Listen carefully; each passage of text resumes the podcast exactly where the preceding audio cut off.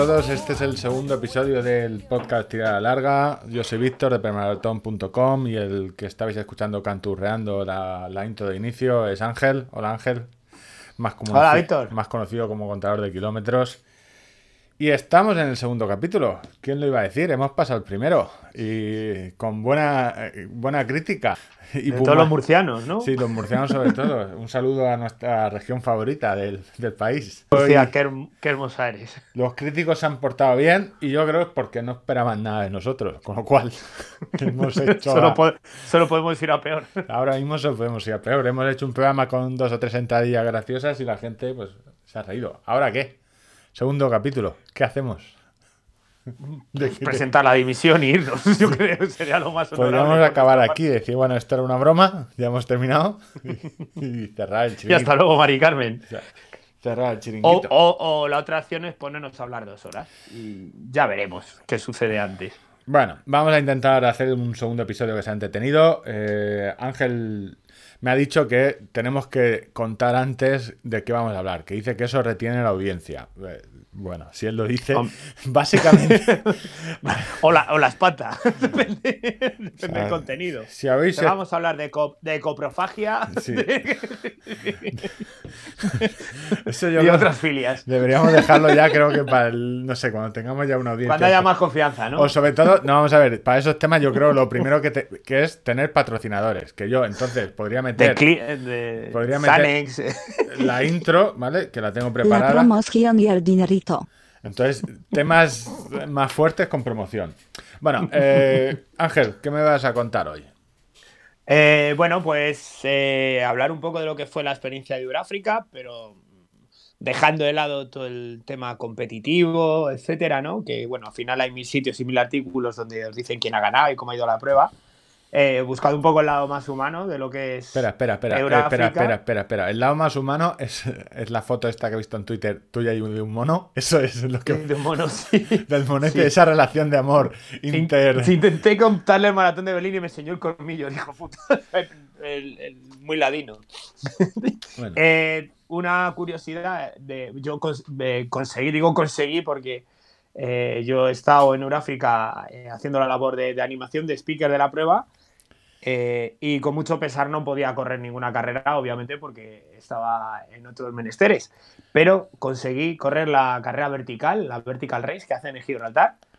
en un momento muy cómico, lanzando a la que a la postre fue la campeona y que salía en último lugar, aguantándole 200 metros la, la, la salida y saliendo con ella. Me gustaría, porque de cara a los corredores, me parece que es un tipo de carreras que la gente no está acostumbrada a correr, o no al menos dentro de mi ámbito de, de- ah, de también- contacto de corredores. También puede ser por eh, una carrera que se llama Vertical Rise.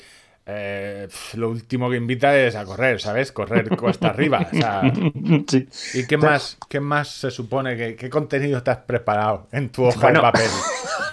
que llamas En mi, guion. ses- en mi- en mi sesudo guion, eh, contar, hablar un poco de la experiencia del Canicross. O sea, monos y Eh, perros. O sea, este va a ser monos. el podcast de pelo, pelo plumapata. ¿No? Sí, el encantador de monetes. Encanta. Bueno, no, ahora. encantaba por eso. ¿Qué has corrido con tu perra? He mal- corrido con mi perra. Qué mal suena eso. Mm. O mi perra ha corrido conmigo, o la muy perra ha tirado de mí, o yo qué sé. Bueno, es un poco como ha ido la experiencia, hay que tener en cuenta si eres propietario de un animal de cuatro patas eh, y, quieres ir un y quieres ir un día a una carrera de, de canicross, pues que sepas cuatro cositas importantes a tener en cuenta que yo he descubierto por el camino, porque yo era debutante, era Nobel. De Nobel, pero quedaste cuarto, ¿eh? Pillín. El Eh, tractorismo también es canino, ¿eh? Quinto, sí, yo soy como eh, eh, un mal piloto con un, con un coche ganador, ¿sabes? Pues- o sea, me sentía exactamente igual. Pero bueno, ya lo contaré más tarde. ¿Y tú, Víctor, qué, qué es lo que nos vas a traer? Eh, pues aparte de escucharte a ti, nada, voy a contar un poco las novedades. Escribí un post bastante coñazo sobre meter mapas en los relojes y en los ciclocomputadores, pero eh, voy a- no voy a contar eso, voy a contar un poco eh, las últimas novedades de, las, de los relojes GPS, o sea, qué hemos visto y sobre todo qué nos queda por ver en, en los próximos dos años, sobre todo en relojes deportivos, más que en smartwatch, que se supone que en algún día podrán mover el coche volador, pero yo hablé más de lo que Sunto, Polar y, y Garmin eh, va- eh, o sea, van a traer y sobre todo y la noticia de esta semana es que Google ha comprado Fitbit por 2.100 millones. ¿vale? Entonces, 2.100 millones. ha comprado, un- eh, ha comprado un muerto, básicamente. Alguien que se estaba muriendo, pues Google ha sacado la talonera y voy a contar o sea, mis impresiones de por qué lo ha hecho y si merecía la pena. Eh, son temas que de los que el corredor no normalmente está un poco ajeno, ¿no? O sea, Fitbit, yo tenía la imagen que era una pulserita eh, que más o menos había triunfado en el mercado, pero yo que estaba muerto y que no, no, no estoy en contacto con la, de- actualidad del sector. en los últimos años estaba mucho más enfocado a Instagram, o sea, al mundo del... para lo bueno y para lo Yo, malo. yo he, visto he visto presentaciones de Fitbit, sí. Eh, estaba mucho más enfocado a Instagram, a un, a un concepto de salud eh, que al deportivo. O sea, abandonó mucho, pero vamos. eh, Pulseritas para hacer yoga, quizás. sí, para hacerte. Eran chulas. O sea, Chulas. apostó mucho por el diseño, pero eh, problema es, eh, o sea, yo lo llamaría un Nokia Gate. O sea, Fitbit, ha o sea, para que os hagáis una idea, a nivel de Estados Unidos ha sido, ha sido increíble. O sea, era una pedazo de empresa. Eh, eh, Es, sigue siendo, cotiza en bolsa, no es un cualquiera. Era la mayor empresa de, de monitores de actividad y, y este tipo de cacharros. Pero bueno, lo veremos después. Y lo último, el consultorio. Veremos si tenemos algún hater. Y la idea es esa, tener una hora, estar, que estéis más o menos una hora, hora y algo eh, entretenidos. Si os falta contenido, Ángel ya lo dijo en Twitter, darle al botón de bucle y nos oís dos veces. Yo O creo que sí, que es una solución ideal. Eh, Tenéis eso o la segunda opción, que es que yo, de- yo me voy, o sea, cierro mi micro y dejo a Ángel con la guitarra, que hace un acorde, lo tiene, la tiene ahí preparada y que os cante. O sea, podéis elegir, pero yo, pe- o sea, a nivel mental vais a salir muy, muy reforzados de esta tirada larga. Probablemente la última ya que hagáis. eh, bueno, sí, estaréis ahí. Os quedarán dos tiraditas largas as- para el maratón de Valencia, que está ya a la vuelta. Pues si queréis una tortura china, os pongo ahí en bucle Villancicos Runner. Pues eso, vamos al tema. Eh, gracias a todos los oyentes, gracias a los seguidores de Twitter. Eh, recordad, tirada guion baja o larga. O sea, tenemos ya casi 600. Y no sabéis, aparte de los murcianos que nos escuchan, que son los fieles eh, oyentes, gracias a todos por escuchar el primer programa y por el feedback que nos habéis dado. Voy a ponerle una entradilla a Ángel. Svetana, por favor, procede. Vamos a abrir un melón. El melón de las carreras verticales. A ver, eh, cuéntame, ¿qué sentido tiene o sea, correr siempre subiendo? O sea, el- porque entiendo que eso será una agonía. O sea, es decir, eh, Es una agonía. Es una agonía. es una agonía. Eh, también me gustaría explicar brevemente cuál es la mecánica. Yo como speaker he dado ya cuatro salidas de kilómetros verticales. Eh, kilómetros verticales, carreras verticales, a veces un poco la denominación, bueno, más o menos venimos a hablar de, de carreras que están entre los 4 o 5 kilómetros hasta los 8 o 9, donde se sube cierto desnivel. Si es un kilómetro vertical, pues se sube mil metros positivos. O si es una vertical race como la de Gibraltar, en este caso queda en 550 metros o algo así. Eh, normalmente lo que se otorga a cada corredor con su número de dorsales es una hora exacta de salida. ¿Vale? Eh, para que estés preparado y entonces hacer una salida ordenada. Dar cuenta que muchas veces, imagínate subiendo los escalones al peñón de Gibraltar en determinados sitios, eh, que se te queda el culo monísimo para partir nueces con, con los glúteos, eh, pues eh, no puedes soltar 300 personas ahí a chorro, ¿no? Entonces, para hacer una salida un poco ordenada, se van ordenando los corredores. vale, una, Eh. es una crono- como una cronoescalada de ciclismo. Exactamente, igualmente. ¿Os acordáis cuando veis a los ciclistas ahí de pies que los tenían sujetos y les decían 3, 2 o 1 y lo lanzaban y cada minuto lanzaban uno? Pues esa es eh, la mecánica exacta de lo que era una carrera vertical. Yo, me lo contaste el otro día, eh, cuando hablamos, de, porque hacemos preparación de- de- de- del podcast, y me pareció chulo eh, a nivel de espectador, porque realmente Ujú, es- es- exactamente. te pones a los lados, es, o sea, y, re- y pa- a la hora de retransmitirla puede ser divertida porque o sea, la gente ve pasar, y además con cara de sufrimiento, deslomados y De, de verdad que sí. típica imagen de Cegama que van subiendo eh, con toda la gente y las manos en los riñones ahí. Lo que pasa que en Gibraltar eh, cambiábamos a los animosos vascos por, por los monetes y por los turistas. Que también aplaudían. ¿sabes? Y, y los voluntarios de Duráfrica que me hicieron un montón de fotos y les estoy profundamente agradecido. ¿Cuál, cuál era el del nivel de- en, en la de Euráfrica, en la de la subida?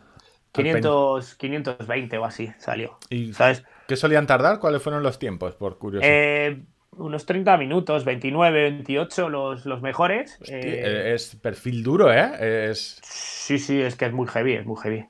Eh, tienen. Sí, estuve mirando las clasificaciones. Yo eh, hice 42, 42 y pico.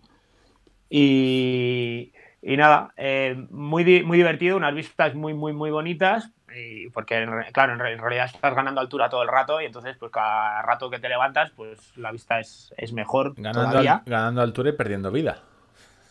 Sí, sí, sí, yo tengo, tengo picos de 100, 179, 182 pulsaciones. Llegué a, o sea, no, suelo subir más, puedo subir más arriba, pero no debo.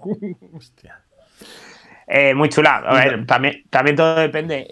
Y esto lo Eh, ponéis, esto eh, el organizador de, de la Euráfrica lo pone el último día. o sea, Sí, este es el rejón final. O sea, los tíos que llegan ahí eh, llegan mm, algunos con 65 kilómetros y no chorrocientos mil metros de nivel positivo. O eh, lo de la carrera larga la- por etapas, la Inter 120 con, pues, con 115 kilómetros en las patitas aproximadamente. Así que eh, es el rejón ya definitivo. es duro. No, pero mola, o sea, realmente es, es lo que hablábamos en el primer episodio, que, que al final las carreras tienen que tener algo más. Está claro que no vas a hacer eh, kilómetros verticales todas las semanas, pero una carrerita de media hora quizás, eh, eh, o un calentón el día antes de, de- de un- de una carrera un más importante, o de un ultra, o dos días, ¿sabes? Para que la gente, porque hay mucha gente que cuando va, o sea, al final no te vas el mismo día de la carrera, sí, sobre todo si es un ultra te vas un día antes o dos, ¿sabes? Para apaciguar los nervios. Pues un kilómetro para quitarte un poco la carbonilla no, no, no vendrá mal. Hostia, ya te digo, la coronilla y echar los, los higadillos por la boca. Pero me gustó mucho. Y bueno, tienes el atractivo singular un poco de- del turismo, de, de los monos, de, de visitar Gibraltar, ¿no? De hecho, la etapa se llama Visit Gibraltar. Gibraltar, que dicen lo- los llanitos. Y nada, terminamos allí en la, en la cueva de, San Miguel, que ya te hablé el otro día, que es un sitio increíble, con la ceremonia de entrega de premios, eh, poniendo fin como speaker a, a seis días y cuatro metas, cuatro salidas y cuatro metas que, que dimos, donde la voz milagrosamente me aguantó. Eh, Tienen suerte los oyentes que puedes, tenemos aquí a Ángel y que nos puede hablar durante dos horas. ¿eh? No- Sí, porque la otra opción sería que estuvieras tú hablando durante dos horas tú solo. no, hubiera hecho un para, post- eso ya tiene, para eso ya tiene YouTube que no te ve nadie. Sí, sí. Para eso pueden ponerse el canal de YouTube y ahí tienen el contenido para dar y vender si quieren dormir por la noche. un tono así monotema. Tienes una voz aterciopelada y muy bonita. Entonces, Y- esto es abrir un melón por, eh, o sea, porque te ha gustado o porque tienes algo en contra. ¿De los kilómetros verticales? Verticales, o- sí, sí. Eh, no, me ha gustado. Me ha gustado y no es precisamente el tipo de carreras explosivas que, que me vengan bien, pero también quizá estoy influido porque tenía muchísimas ganas de correr, ¿sabes? O sea, llevaba cuatro días, eh, cuatro días viendo corredores que corren, o sea, seis días con ellos y yo no, no había podido correr. Entonces, pues bueno, también las ganillas pues me, me pudieron un poco. De todas maneras, yo, eh, te lo- ahora, ahora que lo pienso, en mi pueblo, en Orihuela, cerca de Murcia, de donde están nuestros oyentes eh, favoritos, un beso a, a todos, a cada uno, de los de Murcia, qué hermosa eres. de Bacon Bridge, eh, Torre de Cotillas eh, y todos los demás. Tienen. Hace, no lo llaman kilómetro vertical porque esto es eh, viene del trail, y- pero sí que normalmente en muchos pueblos suele haber eh, la subida. La subida a- al pico, no sé qué. Sí, en, mi en- en mi, en mi pueblo hay dos. Una carrera que es eh, hacen en Navidad, que termina subiendo a un, al seminario, que es una cuesta importante, y luego tienen otra, otra cruz, es un pueblo con mucha tradición religiosa, tienen otra cruz a 400 metros desde llano y también hacen una carrera de ese tipo. O sea, son carreras que al final, para pueblecitos... Vamos, de, vamos de, me- de modernitos, llamándolas vertical race. Sí, es la, subi- subida al collado de, de Peñaperros. ermita, o el... Subida a la ermita de Nuestra Señora. ¿no? Exactamente, normalmente suelen llamarse así. El kilómetro vertical, antes llamado subida a la ermita. Bueno, Eh, bueno, una un tipo de carrera muy singular y que recomiendo que probéis al menos, ¿no? Eh, te decía, el, el- en lo personal, el satisfecho porque me aguantó la voz. Esta vez el desafío era un día más y eso fue para adelante y no, no hubo problema. Y bueno, también en lo personal, pues me voy con, con las historias que, que implica Euráfrica, toda la gente con la que puedes conocer o, o ver sus historias personales que, que, que mola mucho, ¿no? Porque ves que eh, sobrepasa mucho más lo que es el ámbito deportivo de, esto. Esto al, al final, claro, ¿cuántos son desde de cuántos días? Es, yo estuve con ellos seis días, pero otros llevaban ya un día más. Son Hostia, siete días. Es un mini er- eh, es un mini gran hermano de, Exactamente, de- totalmente, de montaña, totalmente. donde salen, tienes que aunque a la Lo semana que pasa que, que todos nos gusta lo mismo y estamos todos buen rollo. Bueno, yo creo que a los de Gran Hermano también les gusta a todos lo mismo, la pasta. Si no, Sí, o sea, sí, pues, están pues, todos por follar entre, follar entre ellos. y- Perdón, perdón. Bueno, eh, yo te, Eh, te- traía, si no, si has terminado con lo del la subida a, al- a los monetes, te traía Yo- una sección sorpresa, A ver. ¿vale? Que, eh, se, que se llama eh, esta. A ver, que ponga. La máquina de hacer contenido. ¿Vale? La máquina de hacer contenido. Nosotros tenemos un don. Gracias, Esbetana. Tenemos un don eh, que es este. Lo, lo- lo hemos dicho muchas veces. Hablar sin tener ni idea. O sea, podemos hablar de muchas cosas mucho tiempo, pero sin Durante tener ni mucho idea. rato. El problema es eh, cómo mantenemos. eh, los podcasts eh, empiezan a triunfar cuando llevan eh, muchísimos episodios, ¿vale? Y. Hostia, correr al final no da para Da, tanto. da para lo que da, ¿no? Da para lo que da, es correr, ¿sabes? Un paso delante y otro detrás. Entonces, mm, sí, o te pones acá a tocar la guitarra, con lo cual nos cerrarán el, el chiringuito, o empezamos a generar mucho contenido. ¿Y eso cómo lo hacemos? Yo he descubierto el truco. Este fin de semana me he puesto a ver, no voy a decir el nombre, revistas de correr o de running de los no- 2000, principio de los 2000, cuando estaba el boom. Es el que boom. no sé, así decimos nombres al azar. Bueno, eh, claro, habría, habría 15 o 20, ¿no? En aquella época. Pues, eh, correr. hombre, eh, dos es o que tres. no se me ocurre ninguna, maldita sea. Dos o tres que, dos o tres sí Vas a pillar. ¿Vale? Entonces, joder, eh, al final de una revista, eh, había varias revistas mensuales donde todas las, todos los meses te hablaban de correr. O sea, y creo que tienen un truco, tienen un patrón. Les pillé el patrón fácil. A ver, utilizan tres cosas, ¿vale? Recurrencia, contradicción y títulos bonitos. ¿Vale? Recurrencia, contradicción y títulos bonitos o exagerados. El Estoy título, apuntes, ¿eh? Sí, no. El título bonito es Plan de entrenamiento para 10 kilómetros. No, no lo llames así. Corre tu mejor 10.000. Además, siempre Hay que ponerse en positivo, coño. Sí, Eh, no, tu mejor 10 kil- 10.000 suena mucho mejor que 10 Vas- kilómetros. De- de- Entonces, debut- debuta en 10K echando los cigarrillos. Entonces, Eso no. no lo no que, vende, ¿no? La idea del podcast, yo creo, es hablar siempre de lo mismo o cada poco tiempo de lo mismo. O sea, ser muy recurrentes. Por ejemplo, estamos en noviembre. Todos los noviembres tenemos. Primer- que- ¿Qué viene en noviembre? El frío. O sea, entonces tenemos que sacar una sección de las mejores rebequitas para correr. ¿Vale? Eh, otra, otra sección, remember, de ¿te acuerdas cuando decías que, que hacía calor? Pues eso todos los noviembres. Y en junio lo mismo. O sea, Lo mismo, pero con el frío, claro. Sección estrella de, de junio. Camisetas de tirantes. Hay que perder el miedo a enseñar las axilas. Esa, eh, pues, y eso to- todos los años. Otra recurrente, Mapoma. Mapoma cambia el recorrido todos los putos años. Entonces, eh, descubre el nuevo recorrido de Mapoma. Eso todos los años, porque lo va a cambiar. ¿Sabes? ¿Lo va a cambiar? ¿Este año también?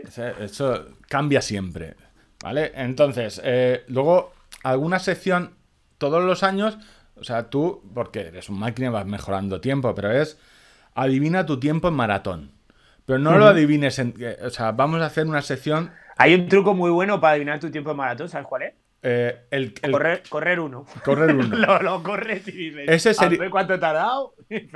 Ese sería el sencillo. El, No falla, ¿eh? el que nosotros vamos a hacer es un test. Pero un test de rollo de Como fumas. Super pop, super pop. en Exactamente igual. ¿Fumas o no fumas?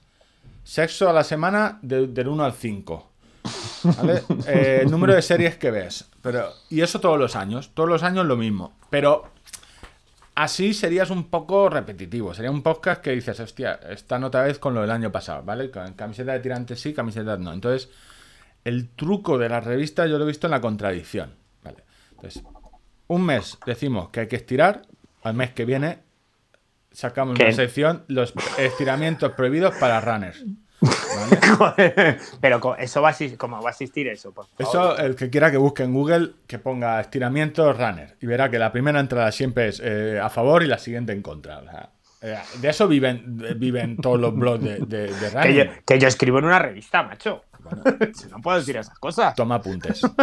Toma apuntes. Voy a mirar, voy- voy a echar un ojo, voy a echar un ojo. Pero y eh, lo importante en la contradicción es jugar sucio. Entonces, Joder. el primer. Vamos fuerte, ¿eh? O sea, ese va a ser la, la línea editorial de, Sí, de tirada ter- larga. tercer episodio de tirada larga. Sección. Corre tu primer ultra. Esa va a ser la sección principal, ¿vale? Entrenamiento de correr ultra. Segundo.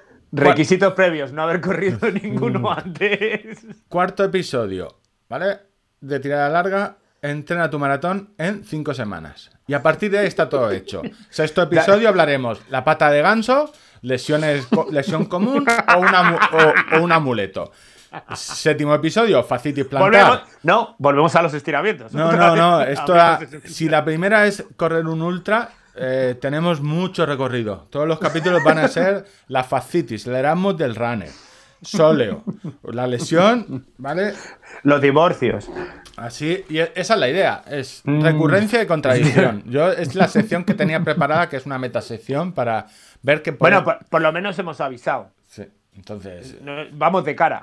Tú dices, si, ma- si ahora hablamos sin tener ni idea de, de un plan de maratón eh, para entrenarlo en cinco semanas, seis, joder, en los siguientes episodios podemos hablar solo de lesiones. Sin contar, pájaro, con la polémica que se suscitará respecto a nuestros contenidos y entonces nos generará más Sí, audiencia. esto, más... Esto no creo que se le haya ocurrido a nadie. No, solo a dos o tres revistas de running durante los últimos 15 años. ¿vale? Bueno, y a, y a- y a ciertos columnistas. Y a ciertos columnistas.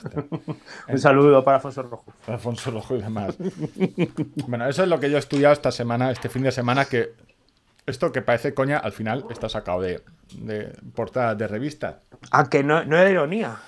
No, era un poco de sarcasmo, pero realmente es. Es, Sí, la, la frontera entre sarcasmo y la ironía. es que el, el- yo es, ahora, volviendo Largo un poco a la seriedad, hablar de correr, o sea, sin parar y. O sea, vale, que, que el mercado está las zapatillas, los relojes, la ropa, pero la alimentación, eh, pero poco más. O sea, es un deporte relativamente sencillo donde mucha gente se la suda eh, con qué zapatilla correr, si le dura la suela eh, 600 kilómetros. La mayoría de la gente que corre o que empieza a correr, eso no tiene ningún tipo de preocupaciones más que eh, no morirse en los primeros 30 minutos. Eh, a mí sigue siendo una preocupación todavía. Ese ratico de empezar, es decir, Eso es, moto- eso es porque... será hoy, señor, cuando me llames a tu lado. Eh, bueno, eh, vale, pues el, el tema de. Yo me la anoto. No sé, ya nos dirán la línea editorial si les parece bien o mal, pero nos va a dar igual. La idea es, la idea es eso, que vamos a ver, eh, hay que parecer que hay escuchamos. que generar contenido y si tenemos que recurrir a los trucos sucios que han utilizado otros medios durante el boom de Pues running, no vamos a ser nosotros No vamos a más tontos. A ver, De momento tenemos contenido. vale, te voy a meter Las batallitas de contador de kilómetros. Yo creo que el público está esperando que los oyentes que nos cuentes cómo es correr con tu perro y por qué tu perro corre bastante más que tú. Hombre, mi perro corre bastante más que yo. eh, a poco que fuera un can con, con- con las cuatro extremidades y tal, yo creo que ya le iría más o menos bien. Pero yo tengo un galgo español, o sea, yo tengo un atleta de élite de la velocidad, eh, canino.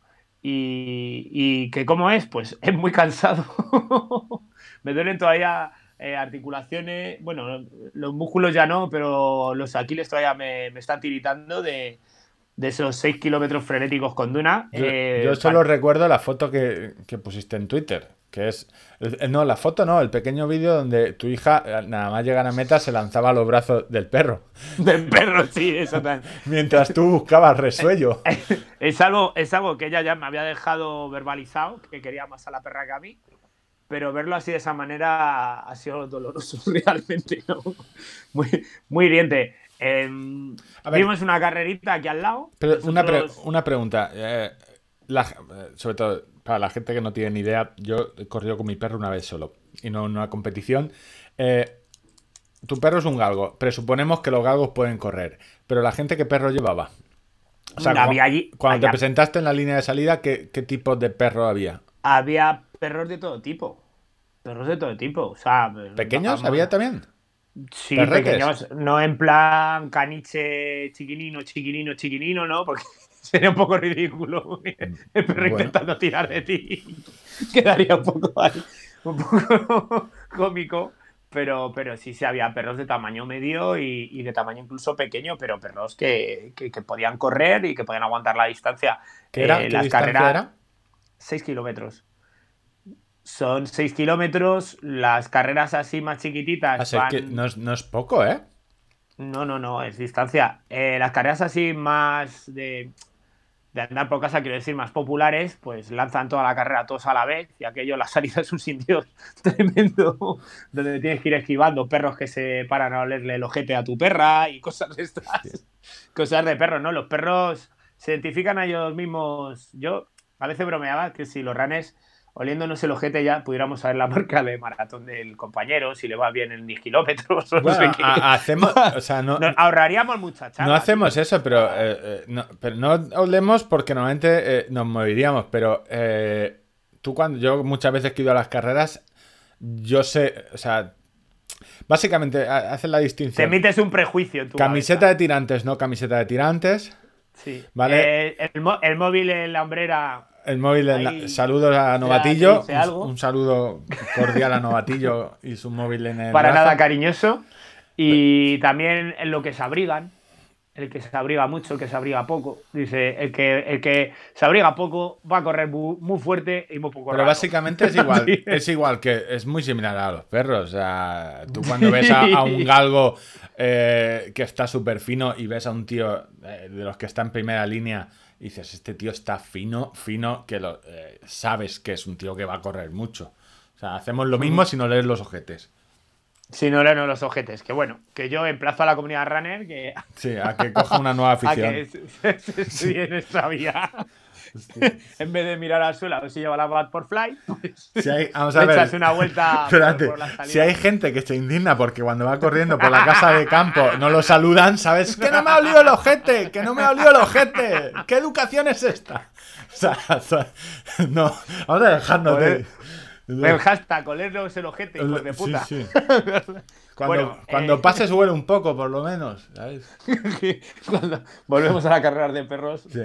Pues eh, centrándonos un poco en el tema de- de- del material, o sea, si alguien se está planteando a, a corto plazo debutar en una carrera de caricross, como, como hice yo, O simplemente correr con su perro.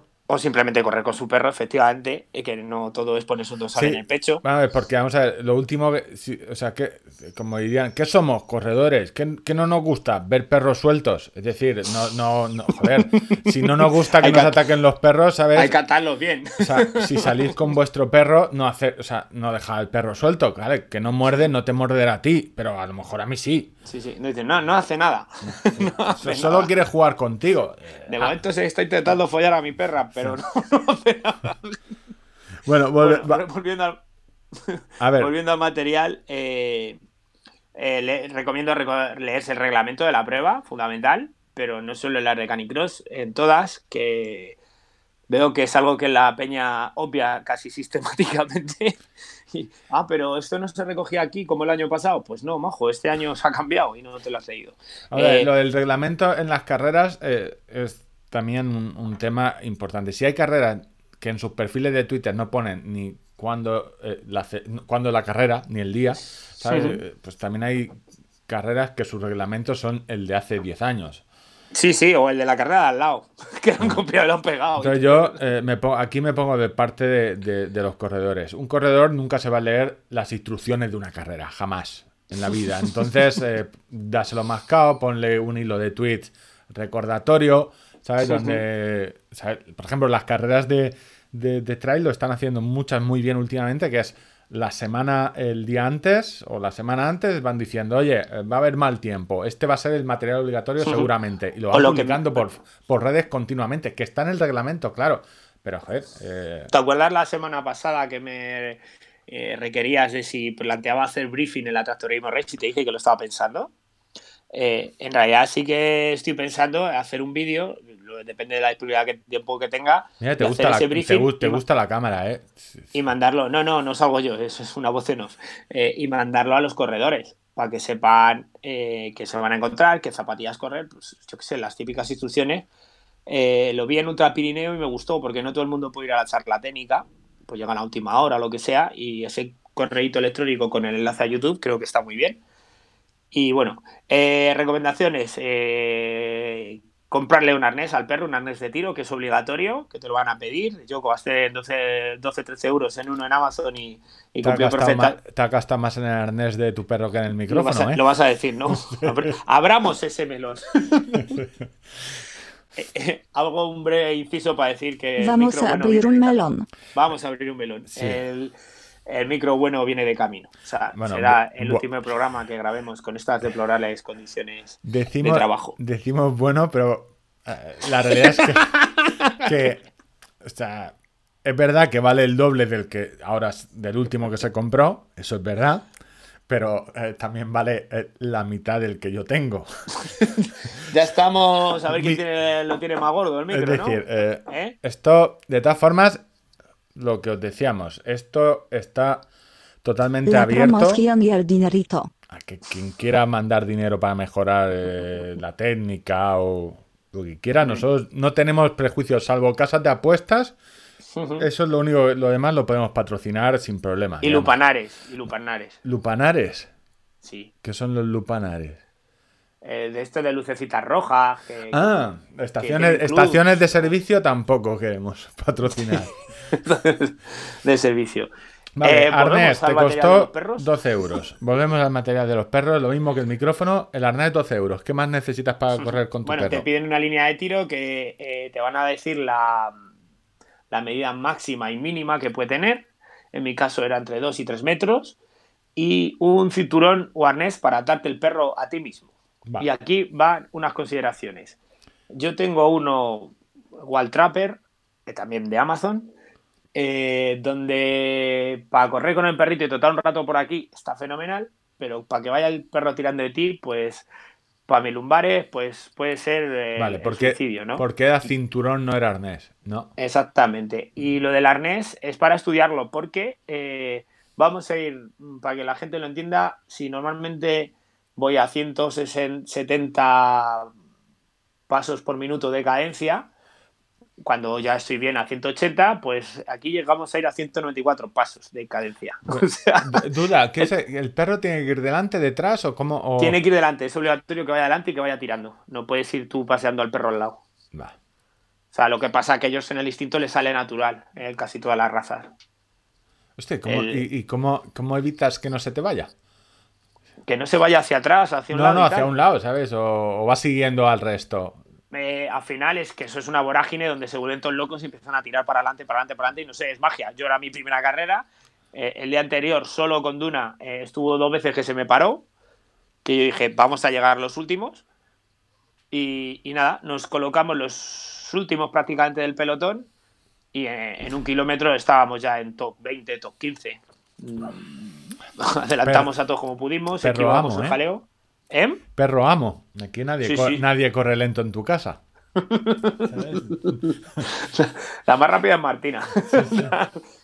pues eh, nada, y luego ya fuimos remontando posiciones y en, en el último kilómetro y medio, pues adelantamos a corredores que sin duda eran mejores que yo, pero su perro no era mejor que el mío. Ahí se mostró quién tenía la, la panoja, el, el coche caro. claro. Y, y nos cargamos otros 4 o 5 y eso, si nos dan 15 metros más, subimos al podio. Claro, aquí es cuando te preguntas, ¿sería casualidad que Ángel fuera una protectora y entre todos los perros eligiera un galgo? O sea, o tenía ya malas intenciones desde un principio. O sea, No, no, no, no, no. no. o sea, no vamos a hacer- eh, no la vamos a raza hacer- de galgo la, la elegí por otras muchas circunstancias. es Claro, un perro que en general tiene una salud fuerte. Sí. Eh, un bulldog francés es un problema veterinario, por ejemplo, ¿no? Sí, estos que Eh, respiran raro también. Sí, esos lo- los, tienes todo el día en el veterinario. Quería un perro que tuviera salud fuerte, que fuera muy afable con los niños, que fuera tranquilo dentro de casa. Y que y, comiera poco, bueno, ¿no? Y que te costara poco en, co- en alimentarlo. Y no, y que ladrara poco. Sí, normalmente los perros de, los perros de, de caza eh, o, o suelen, o de, de campo, no suelen ladrar casi. No, no. Pues, o sea, que yo tenemos vecinos con perros que. O sea, que corre mucho por casualidad, ¿no? Sí, y te sí, has, no, y te ha has apuntado a un canicross también de casualidad. Ha coincidido. No, y estéticamente es una raza que me gusta muchísimo. Bueno. Entonces, ¿recomiendas ¿no? Eh, sello, sello contador de kilómetros a, a las canicross? Le- leerse el reglamento, eh, comprarse un arnés y eh, hay dos sitios donde gastar dinero, o en el cinturón o en el arnés. Tú eliges. Si, Si quieres que tu perro vaya cómodo o que tú, o ir tú cómodo. o no romperte las cervicales eh, o, la- o las lumbares. Eh, pues eso, básicamente eso. Eh, lo importante, les hacen un control veterinario ¿A quién? ¿Al perro o a ti? a mí. a mí. No me, me- meten un termómetro en el ano y me miden la temperatura. No, no sería raro, ¿sabes? Pero No, eh, les hace un control veterinario que consiste, es obligatorio llevar la cartilla del perro acreditando determinadas vacunas, sobre todo la rabia y alguna cosilla más. eh, y de manera aleatoria les hacen control de temperatura, pues para comprobar que, el perro- que los perros no tienen fiebre y tal, y le hacen también una inspección ocular, les tocan, les ven y tal. Hostia, que es un. Claro, es un. Claro, esto es un tema. O sea, la gente que organiza los canicross, o sea, le molan los perros. O sea, es gente. O sea, Entonces, suelen cuidar de ellos. Sí, suelen ¿sabes? cuidar, no, ¿sabes? no son el gran national este de las carreras de, de caballos, que lo único que importa es la apuesta que has hecho. pues interesa- Eh, interesante. También tienen control antidopaje ¿eh? a nivel profesional o- los perros en las carreras de canicross. Bueno, a ti te. Están también controladitos y, y bueno, pues eso. Y sobre todo eh, que, que veáis fotos de canicross y tal y os daréis cuenta que, que no hace falta tener un perfil, que no tengáis vergüenza, que vayáis, trotéis 6 kilómetros con vuestro animalito. Yo pff, sentí muchas cosas, aparte del cansancio, corazón en la boca y, y- y las pulsaciones por las nubes y los tendones a punto de, de- de saltarme todas las bielas. eh, sobre todo de verla tan feliz corriendo, ¿sabes? O sea, la ves en su, en su salsa, han nacido para esto y, y- y-. Hostia, no sé, si sigues, una- si sigues aquí así, no, porque no puedo, no tenemos eh, YouTube. Si no te, si seguías con ese tonillo, te iba a poner el vídeo que ponen la resistencia de perros follando, ¿eh? Te estaba, pon- te estaba poniendo muy romántico. Yo creo que no. Vamos a dejarlo aquí, ¿vale? Te voy a Vale, poner vale. de nuevo la entradilla. Las batallitas de contador de kilómetros. Estamos por cerrar la sección porque ya estaba a punto de meterte el vídeo de los perros follando, ¿sabes? Vale. Después del vídeo de los perros follando, Monos y, la última... monos y la- perros. Esta es la aportación de contador de Ángel a, a la- a las ondas. ¿vale? Oye, qué capacidad de síntesis tienes, ¿eh? Sí, sí, no, yo, yo resumo muy bien. Te voy a decir, hijo puta, pero... No, no, lo voy a-. Bueno, no lo digo. eh, ca- Eh, cacharritos, de- dejando a un lado el, Los caxeros de premaratón. el tema este que os he contado de cómo vamos a generar contenido, también nos traía un- algo más, menos de coña y más, más inter- no más interesante al que le gusten los relojes. Bueno, tenemos un tema serio antes, que estamos intentando fichar a, a Melania Trump para, para hacer una sección y todas las entradillas. Lo De que hecho. pasa que de momento no... nos ha dado Hemos dicho que nos haga un llama cuelga y no, no La había estamos manera. siguiendo en Twitter y no nos ha dado para aludida. Yo, esto no sé por qué. Y mira que seguimos a poca gente. Pero bueno, de momento seguimos con Esvestana. Que según algunos, algunos oyentes, eh, de- Periodista ucraniana. debería tener una sección mucho más amplia. Pero de momento el dinero da lo- para lo que da, para que nos locute las, las cabeceras de las secciones y poco más. Los cacharros de premaratón. A ¿De qué ver. nos vas a hablar hoy? Las metemos otra vez. Los caxeros de premaratón. Lo que viene y lo que ha venido en los relojes GPS. A ver, eh, lo que os decía, hace poco escribí un artículo sobre mapas, un, un poco rollero, y que solo le interesa a la gente que tiene un reloj con mapas donde puede cargar la ruta y ver. Y ver eh, eh, si se mete por un camino o que tiene salida o no. ¿Qué es lo que pasa? Esto era, mm, era eh, ¿cómo decirlo? Habitual en los GPS de ciclismo, en los ciclocomputadores. ¿Qué hizo Garmin? Pues meterlo en sus relojes. ¿Por qué? Eh, porque básicamente Garmin empezó haciendo eh, GPS de automóvil, GPS para barcos, GPS para aviones. Y el sector que le da dinero, pero no es el único que tiene, es el de los relojitos.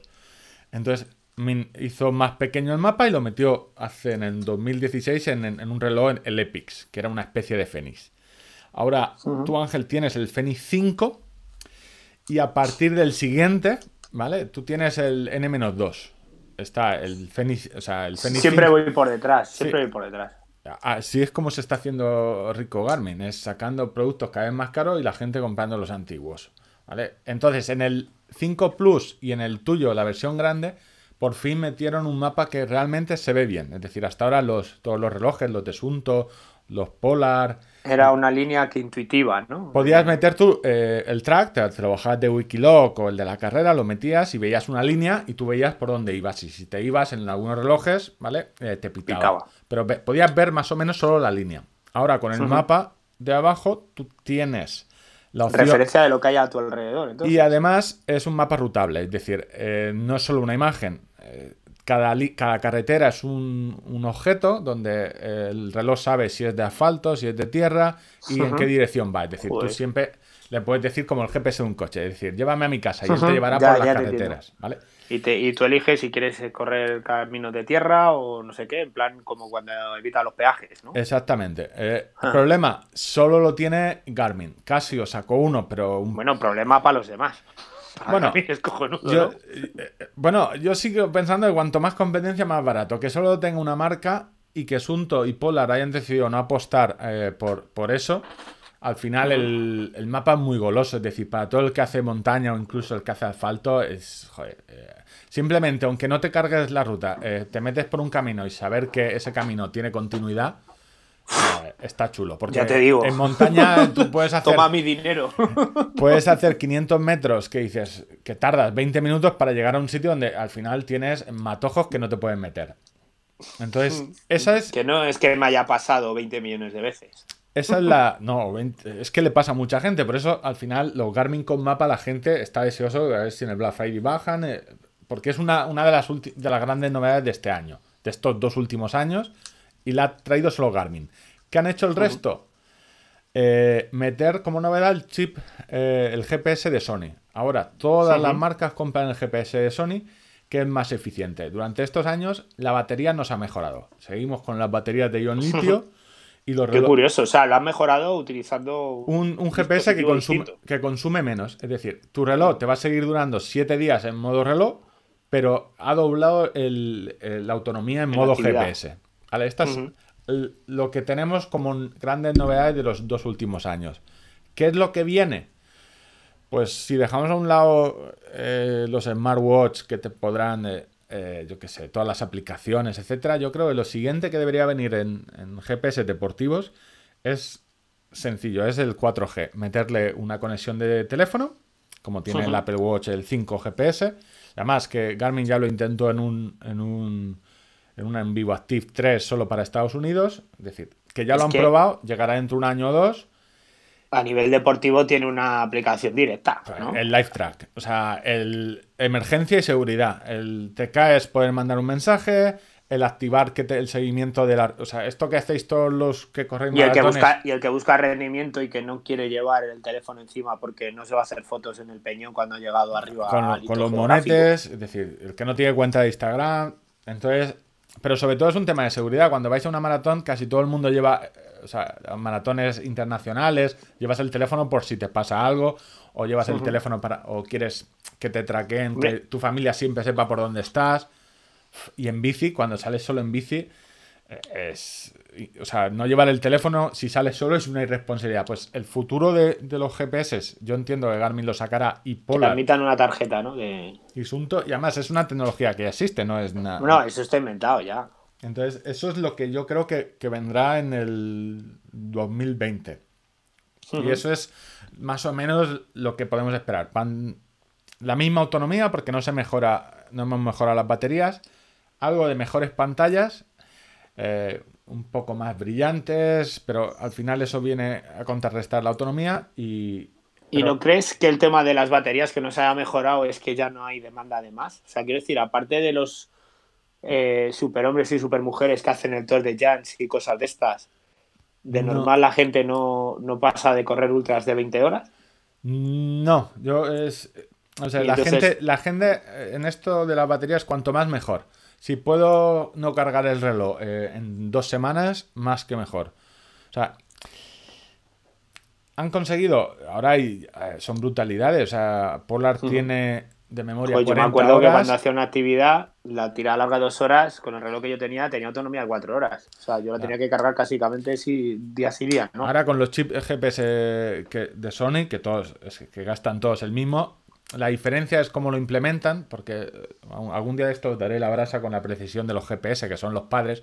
Bueno, ahora os contaré un, un truquillo, ¿vale? Pero al final es chip GPS, software y antena.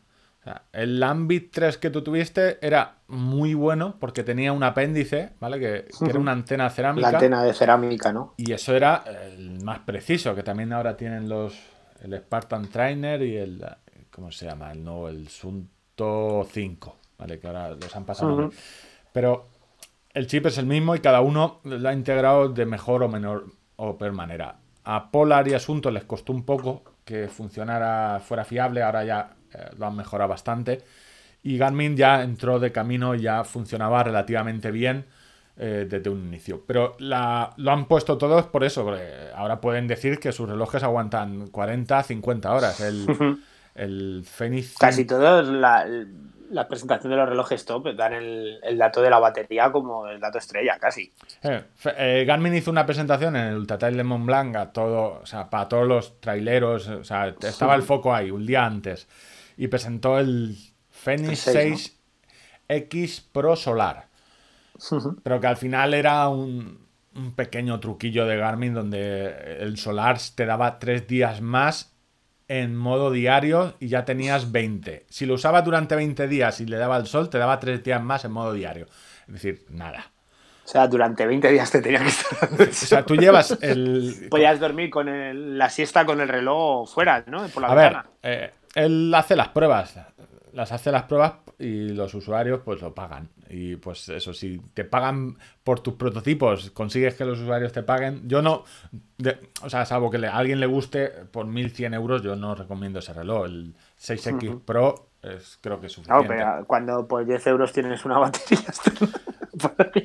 Eh, vamos a ver, eh, yo entiendo que si estás 20 días por ahí tirado, eh, supongo que tu menor problema será el cargar el reloj. O sea, yo creo que tendrás otros problemas, entonces no, no lo vi. Pero bueno, son mejoras si dentro de un año eh, o dos o tres consigue que el cristal Sí, digamos que que es la versión beta, ¿no? Sí, sí, Garmin siempre hace lo mismo. Con los mapas saca una versión beta, lo prueba con usuarios y luego a los dos años... eh, Lo- y encima pagan, ¿no? Por Claro, ello. entonces, eh, ha sacado la versión beta de la, la conectividad 3G en el VivoActive 3 en Estados Unidos y yo creo que el nuevo Fenix o el nuevo, como se llame, incluso creo que lo sacarán antes en los ciclocomputadores que tienen mucho más sentido porque además ya son grandes, meterle una tarjeta, incluso una microSIM se podría No es un meter problema el espacio, ¿sabes? se podría meter perfectamente.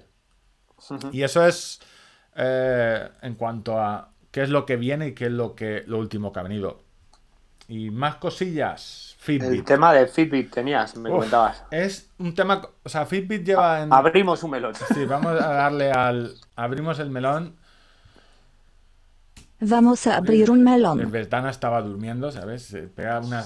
A dormir. Para cuatro duros que le damos va a estar de guardia ahí 24 horas. Sí, escuchándonos.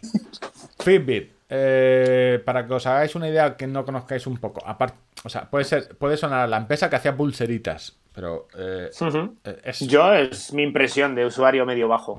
pues los dos datos que tenía. Fitbit lo podéis poner, a o sea, cotiza en bolsa. Tiene 28 millones de usuarios activos. Es decir, Uf, vale. Eh, Strava recopilando datos de salud de toda esa gente. Sí, Stra- exactamente. Strava Eso- tiene el doble, pero en Strava no han comprado nada. Es decir, tú te registras y vas subiendo. Y Strava cuenta, al que sube una actividad de vez en cuando, lo cuenta como usuario activo. Aquí tenemos 28 millones, sobre todo en Estados Unidos, de peña que ha comprado una pulserita o un reloj. Y eh, yo me flipaba mucho porque en los Y la usa. y la usa. Eh, en los tiempos de Obama, Obama llevaba un Fitbit. Porque es una compañía americana y los americanos les gustan mucho sus cosas. Entonces, Make America Great. Ent- entonces, eh, a los americanos les gustan mucho sus cosas y no es una empresa que se iba a mal vender a ninguna asiática. Y menos estando ahora. eh, Eso, cuestión de estado, ¿no? Sí, por eso lo ha comprado en parte Google. O sea, tiene eh, 28 millones de datos de usuarios. eh, igual. Para sus cositas. Indistintamente que el hardware eh, no vaya a utilizarlo nunca o, o demás, acaba de comprar 28 millones de usuarios mm, a los que le puede decir, oye, este es mi nuevo reloj. ¿Y el precio? ¿A cuánto le sale el kilo de usuario? Eh, no mucho, 2000... Estamos frivolizando con los datos de las personas. ¿eh? 2100, De verdad. mi- 2.100 millones de dólares, eh, si no sacaba mal la cuenta, 100 euros el usuario. Un poco menos, bastante, me- un pelín menos. No, Y, y además datos que se van a actualizar solos todos los días. Y, a ver, está es mal. una compra necesaria. eh, no hay por ambas partes. Fitbit se iba al traste. Lleva eh, sacando el mismo producto tres años. O sea. Exactamente el mismo. O sea, por ejemplo, el Versa sacó un, un mini smartwatch con una estrategia que es estoy en tierra de nadie. Ni soy tan deportivo como Garmin, ni Sí, soy tan no, es un reloj smartwatch. para correr una maratón. Sí, ni soy tan smartwatch o inteligente como Apple, porque Como no Apple. tengo una tienda de aplicaciones tan, eh, tan buena. Problema de esto es que Fitbit se gastó mucha pasta hace años comprando eh, Vector, que era una empresa de relojes semi-inteligentes de semilujo, o sea, bonitos, y. Pebble, que era, eh, ¿cómo decirlo? Los smartwatch, los mejores que han salido al mercado y los más baratos y los más funcionales. Es decir, una especie, era un Apple Watch pero con pantalla en blanco y negro, con aplicaciones propias, que con una comunidad de usuarios eh, eh, muy activa y que querían mucho su producto. Es decir, que estaban muy contentos de ese producto. Era una pequeña empresa, pero que vendió mucho. Fitbit la compró. ¿Qué hizo con ella? Eh, cerrar el servicio y nada. Cerrarla para que la gente se comprara Fitbit. Eh, y sacó su producto. Es, la gama media, problema, el tema de pulseras. eh, las pulseras asiáticas, o sea, la Maiban, la 1, la 2, la 3 y la 4 a 20 Yo he euros. comprado ahora la 4 a... Yo tengo, la, yo tengo la 1, la 2, la 3 y la 4, las he probado y, y realmente dices, ¿hacen cosas distintas que Fitbit? No. ¿Lo hacen mejor? No, no lo hacen mejor. ¿Lo hacen muchísimo peor? No. No. Eh, ¿Valen 10 veces menos? ¿O 5 veces menos? Sí. Entonces, no Son menos bonitas. Bueno, es menos bonita, pero hay mucha gente que sigue gastando Fitbit, pero no ha, sab- no ha sabido innovarse. Ese término... Yo la tuve de la mano cuando estuve eligiendo ahí y la, Xiaomi- la Xiaomi Maiban esta, no sé si fueron 30 euros o algo Sí, así. no, es- y, y la otra era 45, 50, la versión como la antigua y había una nueva que valía ya 55, 60 euros. Eh, no ha sabido, ha tenido el problema de. eh, Pero no es. Que han tenido eh, todos los Android Watch, por ejemplo. Es decir, tampoco. A toda la gente le preguntas, oye, eh, aparte del Apple Watch, ¿qué conoces que se haya vendido? Pues alguno de Samsung. eh, yo mm, no es un sector que domine porque los siempre los descarto porque eh, no suelo aconsejar nunca relojes deportivos que tengan un día y- un día o día y medio de, de autonomía. Porque, no, porque al final es, es un smartwatch. Si quieres un smartwatch, cómpratelo. Pero si quieres un reloj deportivo, o sea, entiendo que quieres otra cosa. O sea, Mm, De, de Sí. hecho, yo tenía el Apple Watch y, yo es- ese- y, un, y, el, y el Sunto, el Ami 3 Peak, y al final compré el Garmin porque me, me da un poquito de Apple Watch, pero Claro, sobre porque todo tu, la- tu lo perfil es mucho más deportivo. Yo siempre recomiendo lo mismo. Si el perfil es, de- es totalmente deportivo, eh, Garmin Sunto Polar. Si el perfil es eh, semideportivo, un Apple Watch. Porque de lo que hay es lo que la gente está más contenta. No digo ni mejor ni peor, pero en el otro parte, en Android, no hay nada. Ahora, probablemente, eh, Google ya tiene 28 millones de potenciales clientes. Entonces, yo creo. Y una red de distribución hecha, propia, porque Fitbit al final, o sea, cuando vas al corte inglés o, Sí, o a sí, tiendas, está puesto. O sea, y, y se vende mucho ahí porque es bonito. Es decir, Fitbit se quedó como el típico regalo a alguien que quiere empezar a moverse y quiere algo bonito. Exacto. Pero muerte.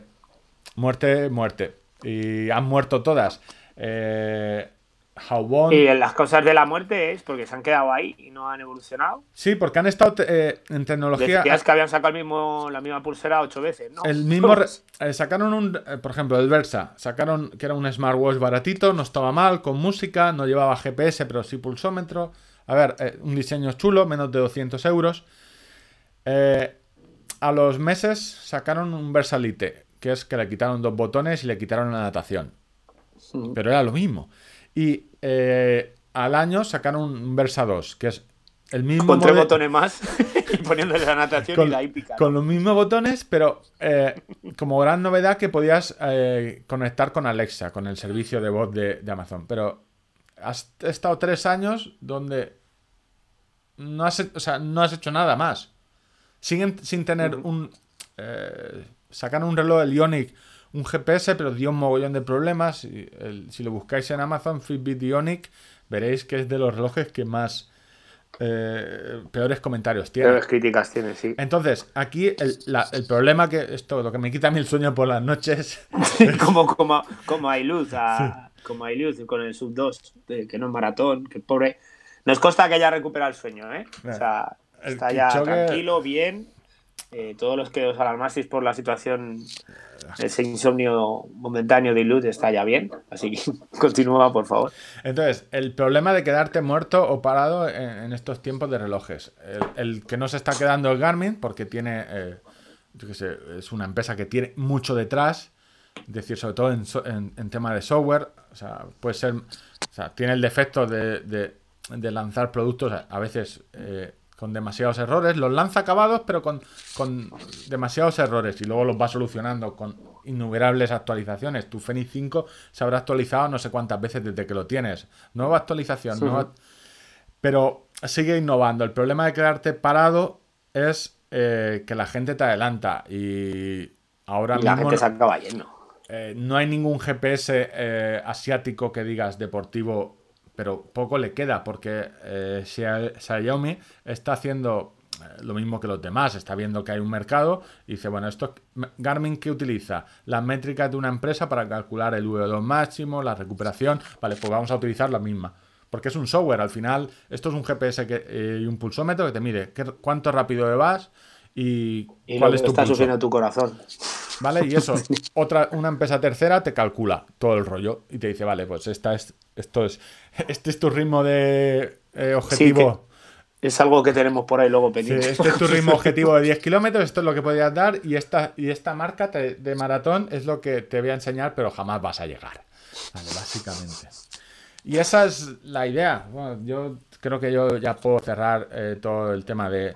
Los Caxeros de Es que detrás de todos estos grandes eh, gigantes hay muchos movimientos que el corredor medio, o sea, eh, Lo de- desconoce y está bien saber un poco el porqué. Lo de Fitbit, eh, hay mogo- al final pensar que, que era un Nokia. Nokia era la empresa cuando empezaron los móviles más importante de, de Europa en cuanto a tecnología móvil y ahora no sé quién puede tener un Nokia.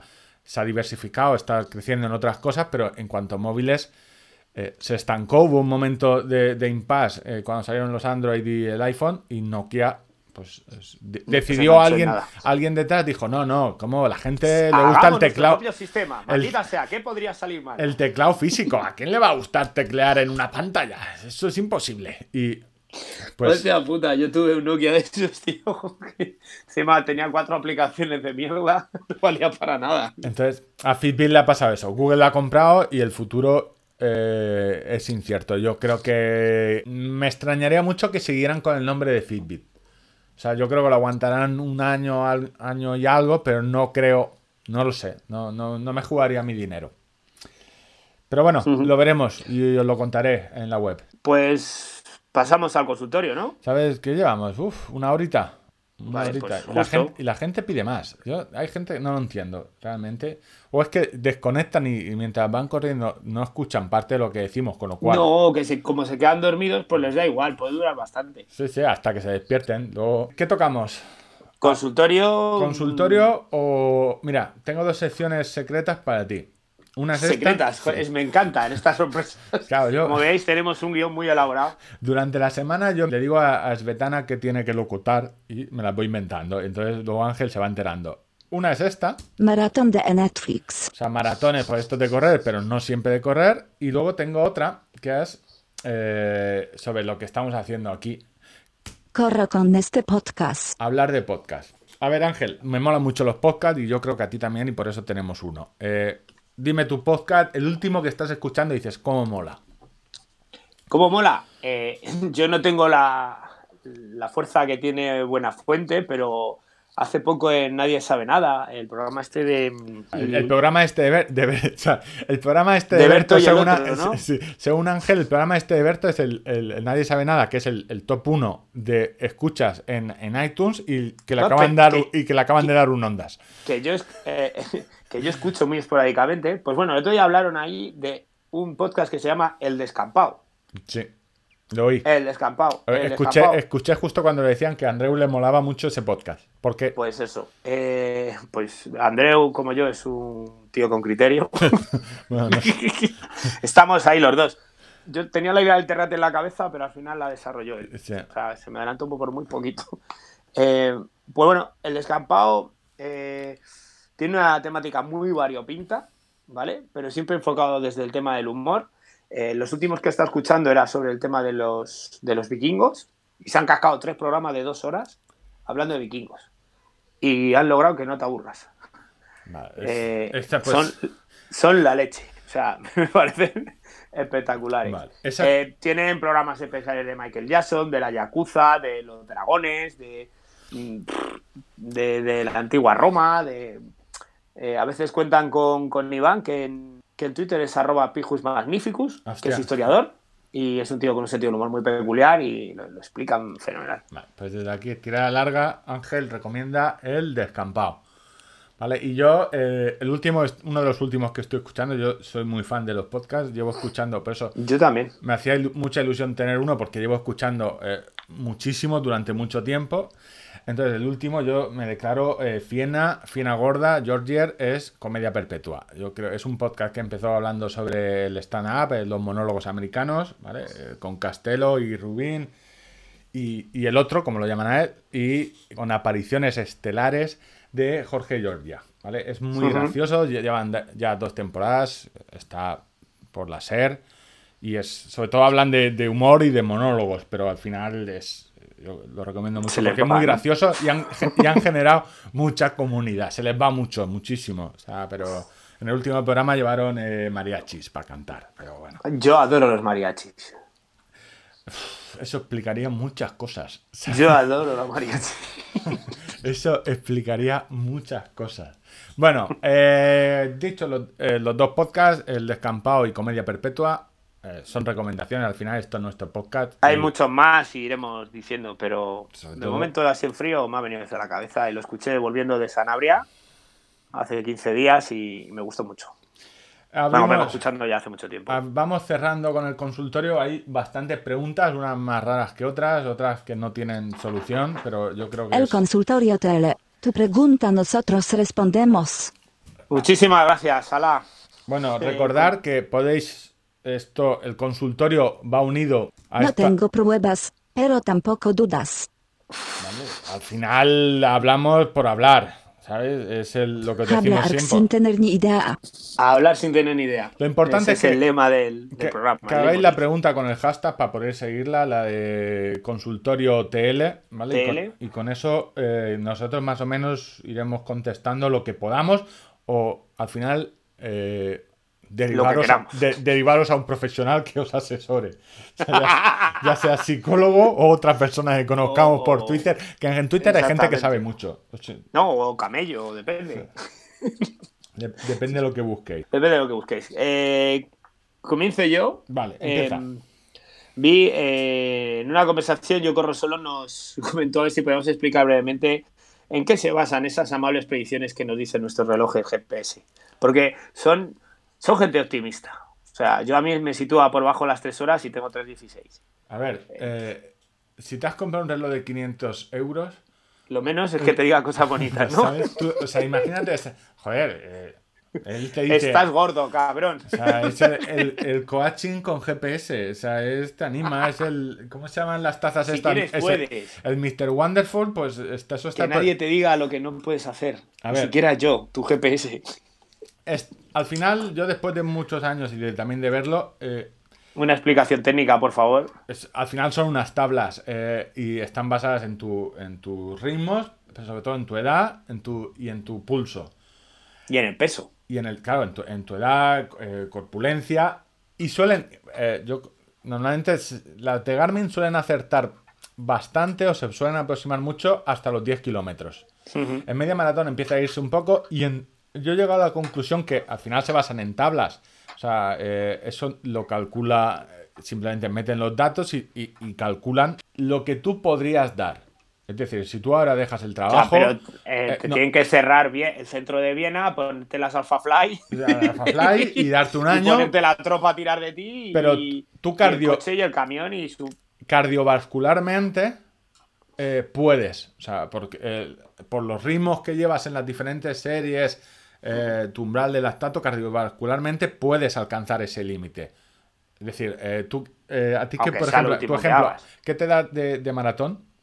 de maratón. Me, ahora me, me está dando 3.02, pero ahora me ha bajado el VO2 máximo dos puntos. Tenía de 57 O sea, en, este mes me ha bajado a 54, 53, O o sea, sea, 50 y- podrías bajar de, podrías bajar de 3 horas. Es decir, Sí, sí, cuando estoy en forma me ponía que bajaba de 3 horas.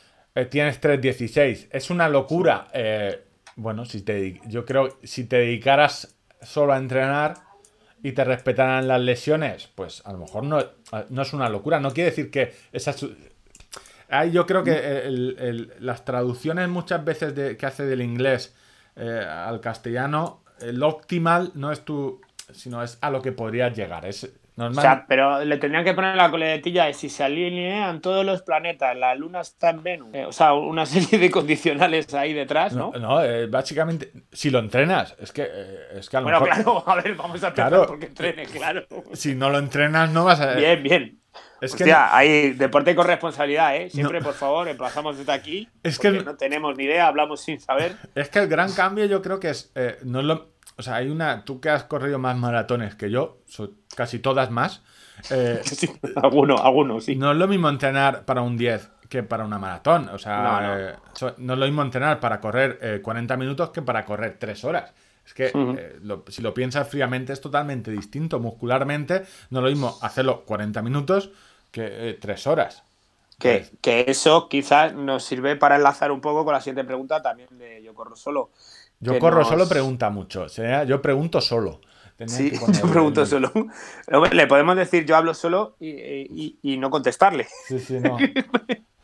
Pero bueno, eh, hablaba, nos preguntaba sobre el ritmo de las series. Pues tiene mucho que ver también con lo que dice Víctor. Primero, que no tenemos ni puta idea de consultar con los profesionales. Yo sí, ¿eh? Eh, Las series cortas, te lo he dicho antes, más rápidas que las largas. Eso es la primera. O sea, La norma número uno. Norma no, número pero uno. también implica mucho eh, enfocadas a qué objetivo van. ¿A qué objetivo van de la sesión de entrenamiento que estás haciendo en ese momento y a qué objetivo van a, largo plazo en un plan para preparar algo? No es lo mismo una serie para preparar un 5000 que para preparar maratón. Eh, y, el, y el resumen de que esto, las series, yo, eh, primero, que, o sea, invertir en un entrenador, aunque sea un año, ¿sabes? Para tener eh, un ciclo, para decir, oye, pues me ha dado un plan de entrenamiento para un año y con esto, sobre todo porque eh, yo creo que el problema que tiene mucha gente es que ve un plan de entrenamiento o, o el, se compra el libro ya Daniel de... No el y de no lo ubica el en, de en un alcohol. contexto. Ahí te dan unos números, pero quizás dices, es que me dice que vaya, las series de 1000 las tengo que hacer eh, 20 segundos más bajo que el ritmo objetivo que tengo, o, o- o 30, pero yo Mm. ahí voy muy apurado. Que le hago caso, vale, le hago caso aunque vaya muy apurado. Quizás no, tu entrenador o, alguien que. Le va a poner un filtro. O sea, claro. Yo muchas feedback. veces el filtro se lo pongo yo. Claro, pero tú cuánto tiempo llevas haciendo tus planes de- con el mismo entrenador?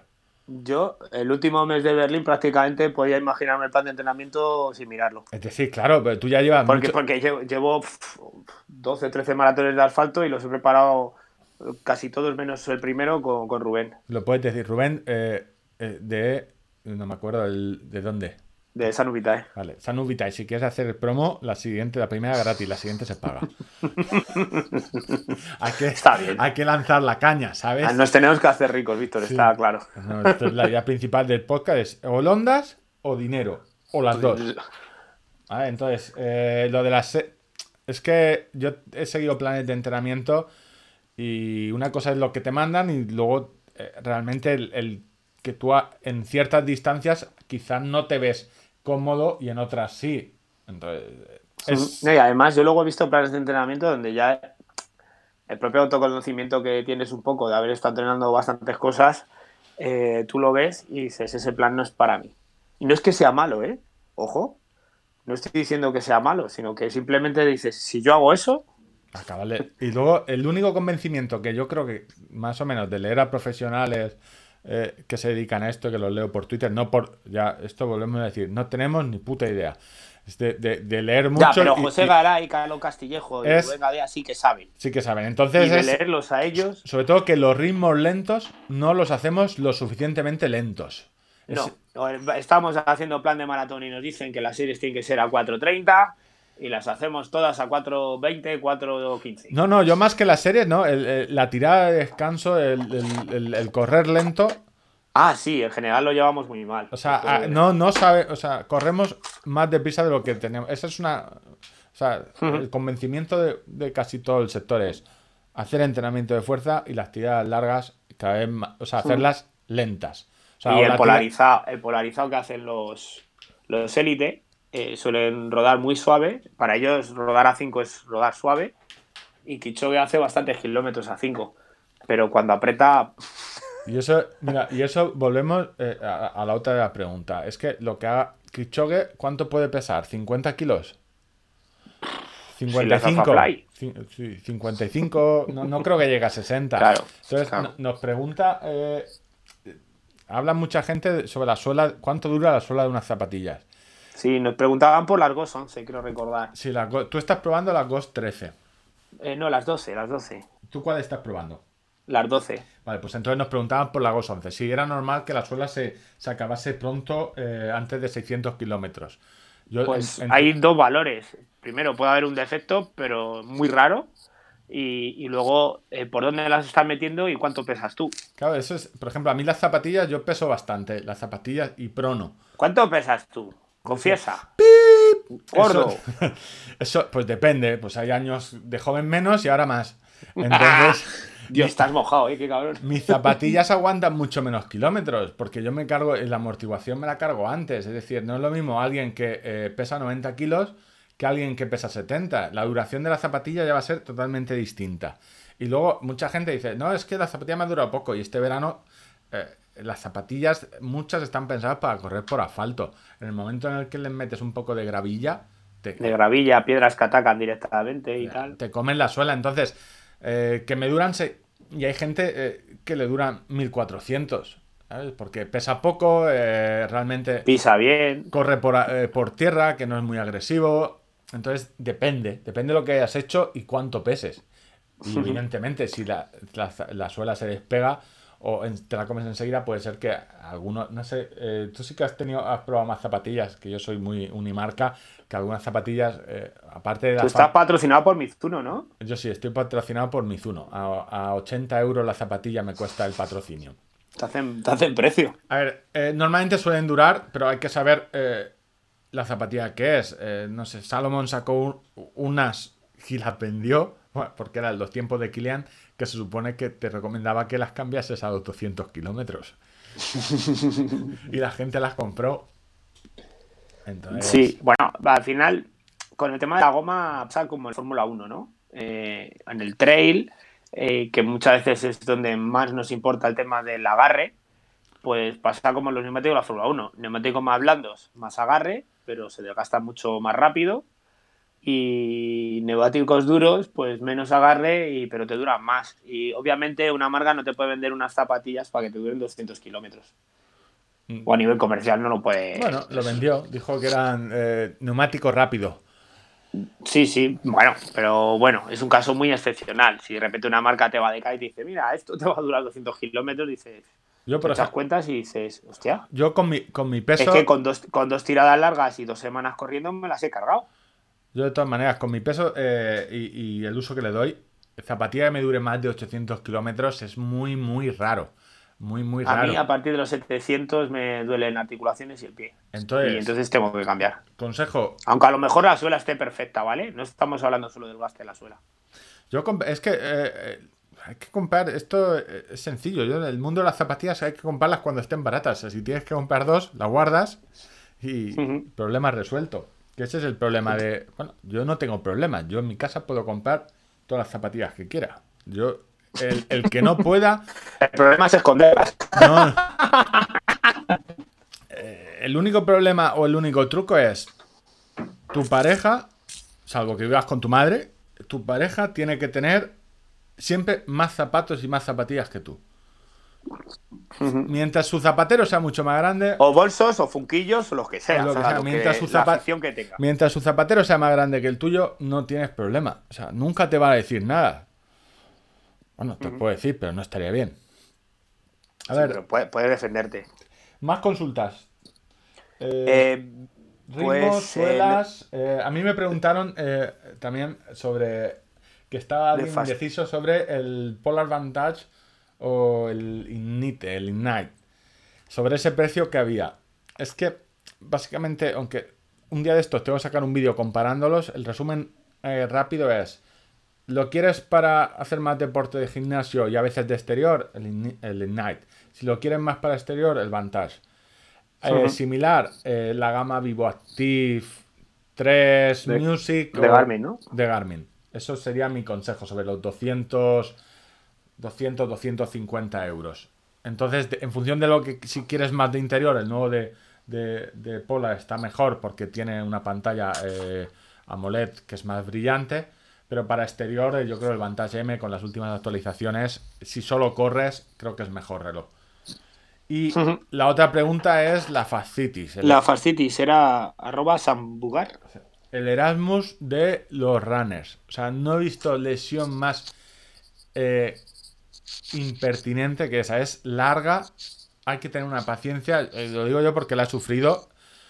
Y hay que tener mucha paciencia. Y encima no hay eh, nada. eh, yo he ido a fisios, eh, estuve a punto de hacerme infiltraciones que eh, te pinchan con electricidad. ¡Ay, qué gozada! a punto. Lo bueno es que se pasa. Con el tiempo se pasa. Entonces, yo iría a un fisio, bueno, a tu fisio de cabecera y que te paute qué puedes y qué no puedes hacer. Y sobre todo, eh, intentar saber por qué has has- esto es como los hongos, por qué has pillado fascitis. Hay mucha gente que, la, que después del ¿Y verano, eso cómo se pilla? Yo no he sufrido jamás de los pies. yendo en chanclas. Chanclas. el cambio, en chanclas es el, el- el- Sí, es la el cripto- motivo principal. La kriptonita de los, de los runners. Eh, yendo en chanclas, el cambio de verano, hay mucha gente que lo coge porque no, no, no sujeta el talón. Eh, y luego otra forma de, de cogerlo mucho es sobrecarga. O sea, es como. Es que la fascia es un. eh, hablo de, de la. de- no la ignorancia, porque leí mucho en los 7 8 meses no, no, que, ahí, que ahí, estuve. por supuesto creo que no eres un ignorante porque Vale, es te un, te- un tejido que recubre. Entonces, es. Vamos a ver, no es un músculo, sino es algo que recubre el Pero músculo tampoco es un tendón. y no es un tendón. Entonces, eh, los tratamientos manuales ayudan un poco, el masaje te alivia, el hielo también alivia, el, el mover el pie eh, con, Con la botellita, ¿no? con la Congelada, botellita congelada veces. o con rulos, alivia, pero al ser un tejido, es una inflamación que, que cuesta mucho y se suele recaer. Y el repo ni, ni el reposo es bueno ni pasarte. Entonces, lo primero es saber si es que te has, has- has bajado el drop de la zapatilla de repente, te has pasado el- eh, eh, quien se pasaba al minimalismo de golpe eh, podía sufrir Era un claro candidato, ¿no? era un claro candidato porque la transición de eh, tu sóleo no está recuperado, tus gemelos, muchas veces cuando si tienes muy, muy cargados los gemelos y los sóleos, o empiezas con, con problemas del tendón de Aquiles o directamente fascitis. Entonces, eh, hay que primero saber la causa, tratar la causa y decir, pues es simplemente que tengas muy cargados los gemelos. Y luego paliar los síntomas, ¿no? Y luego los- primero la causa. y mucha paciencia. O sea, es una es un es complicado Es aguantar. una de las causas que te alejaron de tu largo camino de correr una Yo sí, maratón. sí, durante porque además eh, estás tres, dos meses bien, luego un día ya empiezas a notar dolor y dueles y encima duele al, al poco, es decir, parece que andando no te duele, eh, pruebas a correr y al kilómetro ya te vuelve a doler. Entonces es muy incómodo. Pero al final se- yo ya no tengo ese problema. Y eh, ahí sí que el- muchos recomendarán eh, ir a ver si necesitas plantillas. Yo no soy muy fan de- del tema plantillero. Pero vamos, es mirar si has cambiado de zapatillas, de drop, o, o- o ver qué has hecho para que tengas eso. Que muchas veces simplemente que te has pasado entrenando. El tema de análisis de pisada, ¿eh? ¿se puede, puede ayudar para esto o no? Yo ¿Tú es que... si- Porque hablamos sin tener ni idea. A ver, yo no soy podólogo. Eh, Creo que ya lo sabíamos todos. Yo no soy podólogo, y, pero sí que me han hecho análisis de, pisada. A mí Eh, también, yo me han hecho un par de ellos o tres. tú tienes, yo por lo que sé, tú tienes la suerte que, que eres neutro. Entonces, eh, pero a mí, yo en todos los análisis de pisadas siempre me han dicho, eh, y esto ya es un una opinión personal, que no me, los po- el, colegio de podólogos, por favor, abstenerse de, de insultarme por Twitter. Yo, eh, cada vez que me he hecho un análisis de pisada, me han dicho, "Oye, pf, necesitas plantillas, es lo primero. A veces me lo decían Sí. antes de entrar a- por la puerta, ya me veían andar y de, oye, plantillas. Hay esa percepción también. Y eh, yo con mi fisio o con los fisios tengo mayor confianza sobre todo porque cuando alguien te está metiendo el dedo ahí hurgando suele tener una suele tener conversaciones más muy íntimas, ¿sabes? De tipo del perro follando lo que te pasa a ti con tu perra, ¿vale? Entonces hay una unión espiritual. Yo creo que la plantilla, eh, salvo casos muy concretos de eh, lo que hace es acostumbrar al pie. Y no tengo claro cómo de bueno es acostumbrarlo a algo que es externo tuyo. O sea, yo al final he llegado a la conclusión de que tu pie tiene que estar fuerte, tienes que hacer mogollón de ejercicios, de estos de dedos agarrando una toalla para la fascitis, eh, muchos de equilibrio, y no acostumbrarte a una sola zapatilla. Exacto, yo creo que a mí eso es lo que me salva, tío.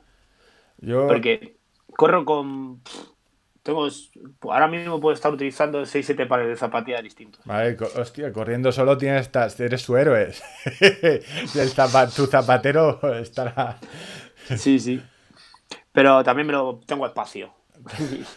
Mi mujer tiene muchos bolsos. Desde que duermes Así en el sofá tienes más espacio en la habitación. Claro.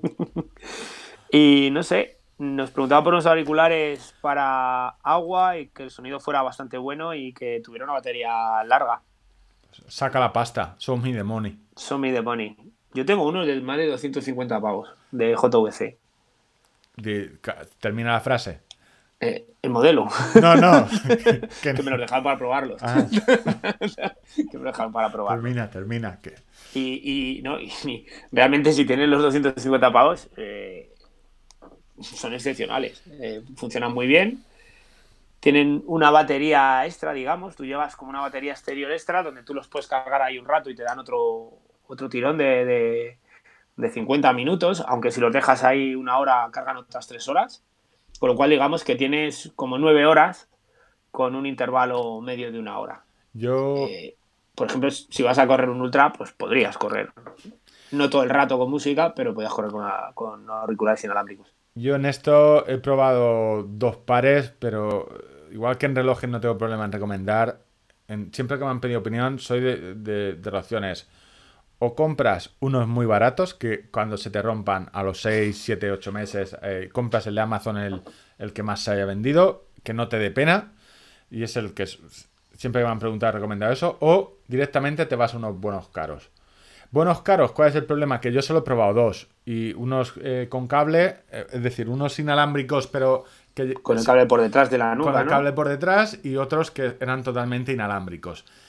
Eh, a mí personalmente los in-ear que se meten directamente en el oído no me gustan, me parecen muy incómodos. Yo llevo los típicos de Apple eh, normales eh, con el cable, entonces yo aquí de los que conozco, personas que conozco que más saben de auriculares es, Pedro de Palabra de Runner, o sea, sabe, no es por trasladarle la pelota a él, pero vamos, Que no. que no, pero ha probado no- muchísimos No, queremos cargar con la responsabilidad de que alguien se gaste 200 pavos. Exactamente, es decir, eh, yo creo que ha probado todos Que los... apechugue él, no, no, que conteste él. ¿sabes? Que sé Que que ta- sabe, pues nada. también tiene un podcast, que esto hay que repartir el trabajo, ¿sabes? Sí, nadie entrena. También, mira, también los escucho mucho. Vale, entonces eso entra dentro de, de la sección.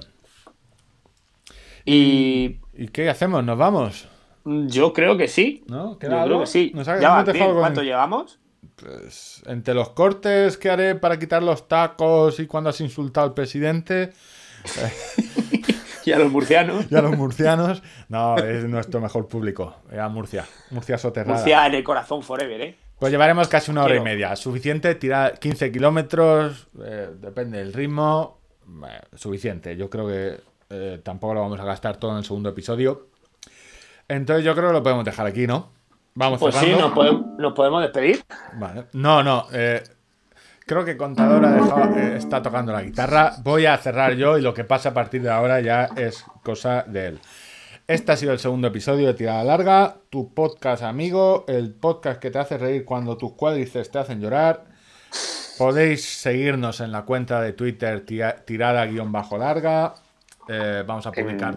El CM no somos nosotros, está subcontratado, es un... Exactamente, me gustaría dejar claro eso. Me preguntan y la gente a veces que apuesta que si soy yo, que si eres tú. No, eh, Eh, mantendremos el secreto, pero es una tercera persona. nuestras cuentas, eh, es contador de kilómetros, la mía es premaratón con TH, o sea, el CM de tirada larga es lo que teníamos disponible. Es un, free- es un freelance. Acordaros de que estamos en iTunes, Spotify, tenemos la cuenta de Evox. en Evox, YouTube y Pringle, Sprungle o Sprungle. no sé todos, se llama. Spreaker, ese. ese, Spungel. Y nada, nos vemos la semana que viene. Más o menos yo creo que tendremos el capítulo el viernes a- sobre las 9. Y si hacéis la tirada larga más larga, ponernos en bucle o tendréis esto.